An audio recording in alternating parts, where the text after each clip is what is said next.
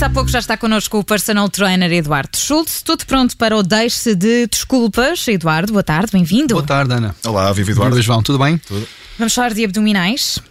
Vamos. Vamos? falar de abdominais, mas antes disso, João, vou ressalvar aqui uma coisa que gostei muito de saber quando ia chegar aqui ao estúdio. Diz-me assim a nossa Ana Filipa: Sabes quem foi ao ginásio hoje? Eu, cheio de orgulho.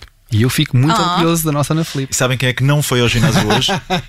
nem na semana passada, nem na outra anterior? É, pá, Mas não foi a Ana Filipa. tu não ouves deixe desculpas, não pode. Isto é Não, uma estratégia ouço- para eu me pressionar, e, eu acho. E, e percebo, e percebo que, que há uma grande importância em, em, em falar sobre estes assuntos, mas eh, eu ainda não, não consegui, não consegui eh, estar completamente regrado, mas, mas vou fazer por isso. Hoje falavam aqui um bocadinho em off com a, com a Ana Filipa sobre isso. O ideal, perguntava-me ela, aí duas vezes por semana ou três vezes por semana? Honestamente, o ideal são todas aquelas que cabem na nossa agenda. Desde que nós consigamos ir com alguma regularidade, é o ideal. E não odiar e deixar nestas desculpas. Isso. Não seguir os maus exemplos. É isso, agora fica aqui registado, não é? Eu assim eu sinto uma pressão extra para continuar. Obrigada, Eduardo. Estou muito orgulhoso. Vamos lá falar de abdominais. É é importante fortalecer, não é? Os abdominais. E, portanto, Sim. é por isso que escolheste este tema também. Olha, escolhi este tema porque nós temos vindo a falar sobre vários temas ligados ao exercício, ao treino. Já falámos de abdominais, inclusivamente, na ótica de explicar que, de facto, fazer abdominais do ponto de vista específico do treino abdominal não ajuda a eliminar aquelas gordurinhas da barriga, ficar com a barriguinha mais lisa. Portanto, não é essa a melhor estratégia. E sim, como tenho vindo a defender o treino de força, que, como tem as mais-valias de promover ganhos de massa muscular, por inerência, terá também como objetivo reduzir o percentual de massa gorda e, por consequência, então trazer aquele aspecto de barriguinha mais lisa. Portanto, essa será de facto a melhor estratégia, na minha opinião. Mas, não obstante desse facto, o trabalho abdominal é muito importante porque a musculatura abdominal tem funções vitais para as quais deve estar bem preparada e, portanto, não é negligenciável trabalharmos esses, esses músculos. E, portanto, é fazer abdominais, mas que tipo de abdominais? É que esta é uma dúvida, não é? Recorrente. É, perguntam muitas vezes qual é o exercício-chave, qual é aquele melhor para trabalhar os abdominais. E hoje trago aqui uma reflexão de, derivada de um estudo que foi feito, muito interessante. Isto apenas para explicar que cada vez é, é, é mais difícil justificar aquilo que se chama o trabalho isolado, ou seja, todo este complexo musculoesquelético trabalha em harmonia, portanto, raros são os exercícios que trabalham aquilo que se costuma dizer, enfim, ficou assim um bocadinho ao, ao género de, de estigma de ginásio, eu vou trabalhar aquele músculo isoladamente, é muito difícil. E os abdominais aqui também, também é muito difícil de fazer.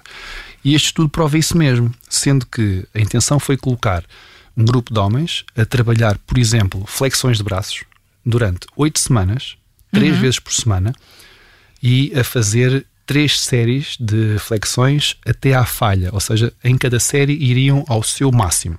E entre cada série descansavam dois minutos e voltavam a fazer três vezes. E no final das três semanas, estes homens manifestou-se uma hipertrofia, um aumento do volume muscular do músculo do braço, do tríceps, e isso era esperado, em ordem de 14%.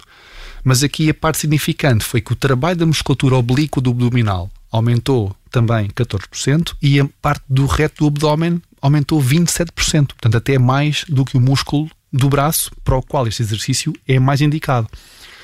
Portanto, aqui corrobora da opinião que, efetivamente, não fazendo um exercício abdominal específico, há outras tarefas, como neste caso nas flexões, como também, por exemplo, num bom agachamento ou numas elevações numa barra, estes músculos estão muito ativos. E ainda bem que estão, porque eles participam em processos vitais do nosso corpo, nomeadamente, por exemplo, no processo de respiração, a proteger órgãos internos, a estabilizar o tronco e a proteger a coluna. Uh, enfim, portanto, são, são estas as funções para as quais ele está desenhado, e entre outras que têm a ver com movimentos específicos, mas estas são as, as vitais que eu, que eu destaco. E nestes exercícios que não sendo um abdominal específico, ele está lá, está a trabalhar, está ativo e ainda bem.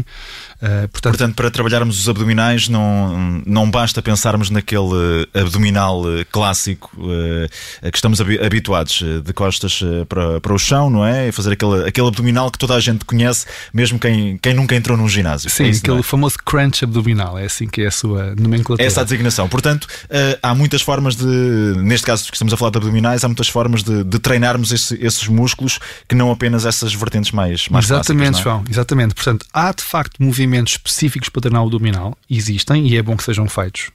Mas a chamada de atenção é para o, para o facto de haver outros exercícios que, não sendo específicos, envolvem muito esta musculatura.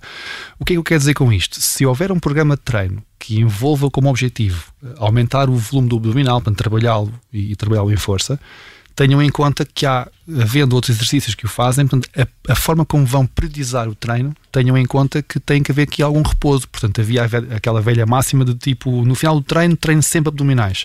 Não, portanto, é um músculo como outro qualquer, precisa de estímulo e precisa de repouso. E se já está envolvido em algumas tarefas, quando for então a parte do treinar especificamente, tenham em conta para que não haja uma sobrecarga. Muito bem. Portanto, os abdominais, está. Agora, queres falar também de higiene?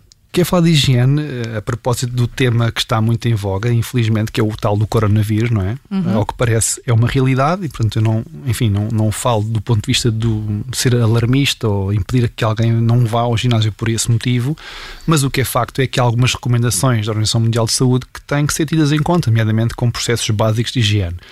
E se houve altura para ligar a isso, parece-me que esta é uma altura que, que possamos ter esse cuidado em. Até porque os ginásios, por exemplo, são, são espaços com muitas áreas comuns, não é? Portanto, claro que sim, claro que sim, João. Portanto, precauções. são espaços que têm uma área intimista, como é o caso do balneário, tem as zonas de treino onde estamos muito perto uns dos outros, a transpirar, enfim, a respirar de forma mais ofegante, e tudo isto são, são formas, segundo se diz na, na comunicação social e tem vindo a público, são formas de contágio e, portanto, aqui a higiene é preponderante. E, portanto, fica o recado para que as pessoas não se esqueçam, por exemplo, de usar sempre a sua toalha, que não saiam de uma máquina sem, porventura, passar a toalha ou até há, em alguns clubes, um dispensador com, com líquido alcoólico para que se possa passar na máquina desinfetar não se esqueçam de lavar as mãos, parece básico, mas a verdade é que muita gente não o faz e, portanto, não custa nada passar no lavatório antes de, de, entrar na zona de treino. E, portanto, são algumas recomendações, tendo em conta que o ginásio está, enfim, dentro daquele grupo de, de espaços públicos onde as pessoas estão mais em contacto umas com as outras, para ter esse, ter esse cuidado.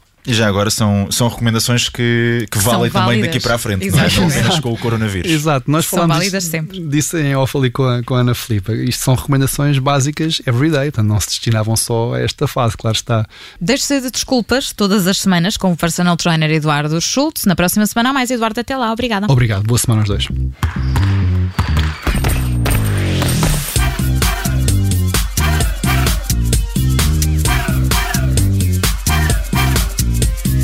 Obrigada por ter ouvido este podcast. Se gostou, pode subscrevê-lo, pode partilhá-lo e também pode ouvir a Rádio Observador online em 98.7 em Lisboa e em 98.4 no Porto.